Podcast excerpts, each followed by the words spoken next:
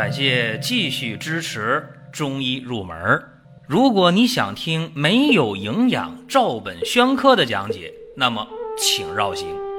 中医入门是中医小白的入门神必备，让我们一起发现中医之美。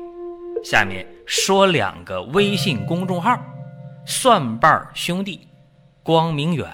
各位在公众号里，我们继续缘分。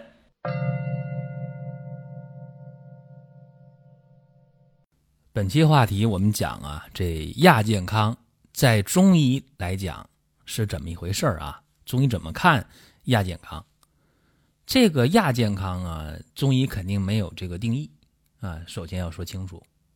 而且在现代医学，就是大家说这个西医，在一九八四年之前也没有亚健康的这么一个概念，因为在一九八四年世界卫生组织给健康呢下了一条经典的定义，叫什么？叫健康啊，不仅仅是没有疾病和虚弱，而且是身体、心理还有社会适应处于完全的完满状态。这个什么意思？就是这人的。呃，身体呀、心理呀、社会适应性都特别的好，这叫健康。所以说，你看，这就出现一个新的问题：健康和不健康之间叫什么呢？那是非黑即白吗？要么就健康，要么就不健康，不是，中间还有一个第三状态。也叫中间的状态，叫什么呢？这个就叫亚健康状态。其实也好理解。你看阴阳鱼啊，一个白的，一个黑的，一个阳，一个阴。那阴阳鱼它是可以转换的，是动的，是吧？它也有在转换的过程中，也有中间状态呀。所以说。阴阳之间的关系，你也可以把亚健康在理解不了的时候，多想想阴阳之间的转换，阴阳之间的对立统一，考虑这些事情。中医学上呢讲什么呢？说形神合一，天人相应。这和现代医学的生理啊、心理啊、社会因素啊。哎，它是可以是结合到一起的，所以说，中医对亚健康的优势就体现出来了。人生在天地之间，人就是天地的一部分，所以说，人一定要学会适应自然，社会也好，环境也好，人只有适应了，那么这样的话呢，身体和心理才会好。所以说，这个亚健康啊，首先我们从概念上简单说一说，可能比较枯燥，但是没办法。那么现代人呢，处在一个呃科技大爆炸的时代，社会飞速的发展。过去的几千年当中啊，人类社会的发展都没有这一二百年发展的快，叫日新月异啊，这个概括一点不为过。所以现代人呢，就面临了很多问题。大家说：“哎呦，心脏病、脑血管病、癌症，对这些病确实高发。但是现代社会的人往往是超负荷的，在在学习、在工作、在生活，于是呢，身心疲惫就是一个特别常见的状态。可是呢，又很矛盾。大家到医院去看病了，是吧？哎，反正不舒服，看病去呗。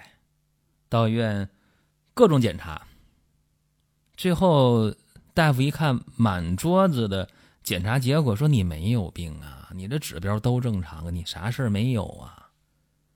可这个时候，很多朋友就说：“那不对呀，我疲惫呀，我难受啊，我乏呀，我累，我没有劲儿啊，整天我这精神萎靡不振的，哎呀，整天我这心情太低落了。你看看，啊，整天我困我迷糊啊，我睡眠质量差，我睡着了我就做梦，睡醒了起个夜回来我睡不着了，或者我工作也好，我学习也好，我这注意力不集中啊，我记点东西可费劲了，刚记完一转身忘了，并且莫名其妙的就会烦躁啊、焦虑啊、易怒啊、紧张啊，或者说呢。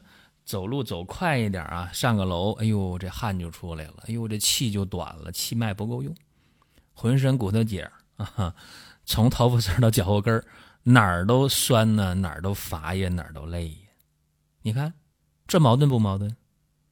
你去检查了，各种检查都查不出你有病，但是你明明不舒服，可是大夫说你没有病，这怎么办？于是呢，有人就说了，那我找中医吧。哎，中医大脉会告诉你，哎呦，说你这个气血不足啊，肾虚啊，肝郁啊，脾虚啊，等等等等吧。哎，他会发现一些问题，因为从中医的角度看，说完全健康的人是少之又少的。这个也符合现代医学的一个推论。现代医学认为啊，说。处于亚健康的人，恐怕在人群当中要达到百分之七十五左右。所以说，这也像说你找老中医一摸脉都有病啊，也差不多。所以说这亚健康状态，你不能视而不见。说这事儿啊，咱不管了，那不行。那怎么办呢？想办法。所以说呢，《黄帝内经·素问》当中有这么一句话啊：“是故圣人不治已病治未病，不治已乱治未乱。”这个道理吧？啊，你别等病成了再治病，别等出乱子了再去治理这个乱子。所以说，中医呢往往是预防为主。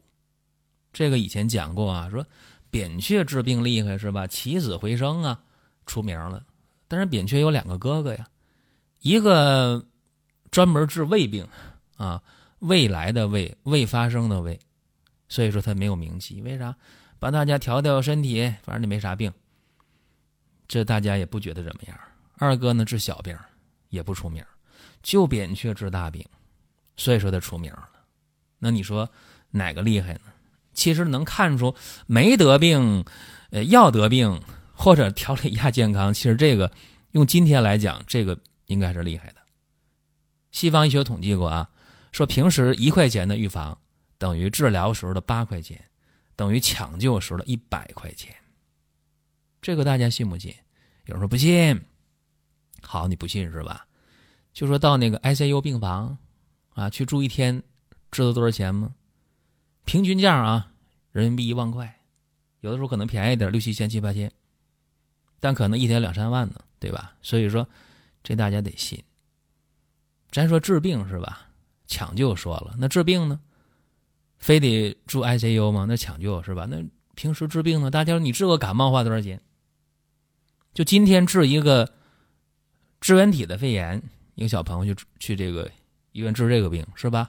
打吊瓶、红霉素类的，十四天半个月，多少钱？两三千、三四千吧，是吧？所以说，这个平时如果预防到位的话，真的不知道这些罪。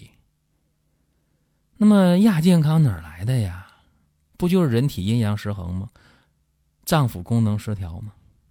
所以说。如果平时把五脏六腑的功能调好了，阴阳平衡得以保障了，那就可以减少疾病的发生啊。或者说，呃，疾病如果真的发生了，别等它加重啊，这不好吗？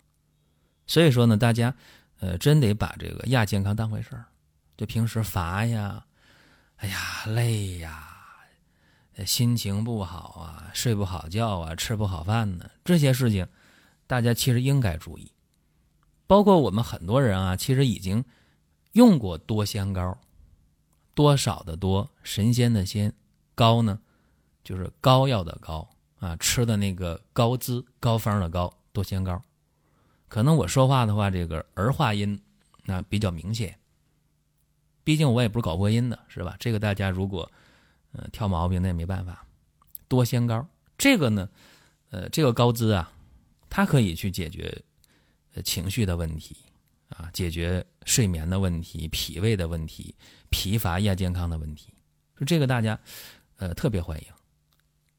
其实，在呃中医啊，在秦汉时期啊，就已经特别注意这个亚健康的问题了。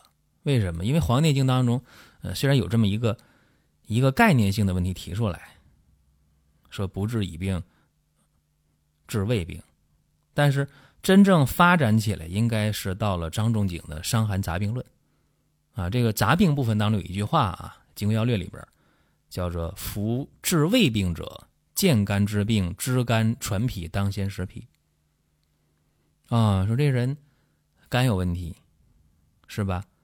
因为肝属木嘛，脾胃属土啊，那木克土啊，木克土正常生理的，但是如果克制的过度的话，就相乘的关系，对吧？这人整天郁闷啊，整天的发脾气，整天就胡思乱想，肝气不舒，时间长肯定没胃口啊。所以说，张仲景在《金匮要略》当中提出来了：见肝之病，知肝传脾，当先食脾，那就调呗，先调脾胃呗。所以说，这个就是一个。呃，治胃病这个思想有了，而且治理的方向也有了，这很厉害。那么到了唐朝的话，你就得提到一个非常厉害的一个老人家啊，孙思邈。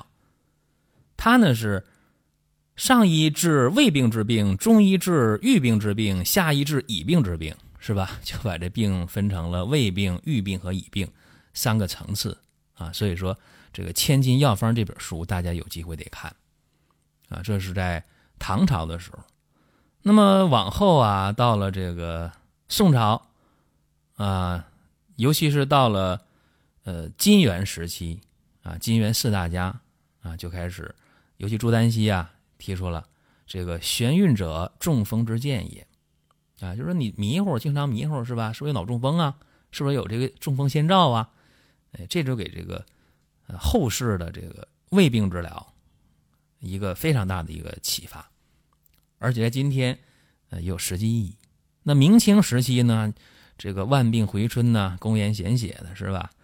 包括这个这个明朝的张介宾写的啊，好多书当中，就对这个治疗胃病啊，这个未发生的病，这种呃整个的理论。给了很多很多的支持，啊，包括在这个温病学派当中啊，说这个胃气营血辩证，叫先安胃受邪之地，这简直了，是吧？就强调的非常到位了，把这个层次啊分的非常非常清晰。讲这些呢，可能大家说，哎呀，纯理论的我们听不懂。嗯，那么咱们就说现代社会啊，说你现代社会。新中国成立之后，对吧？这中医药地位特别高了，当然了。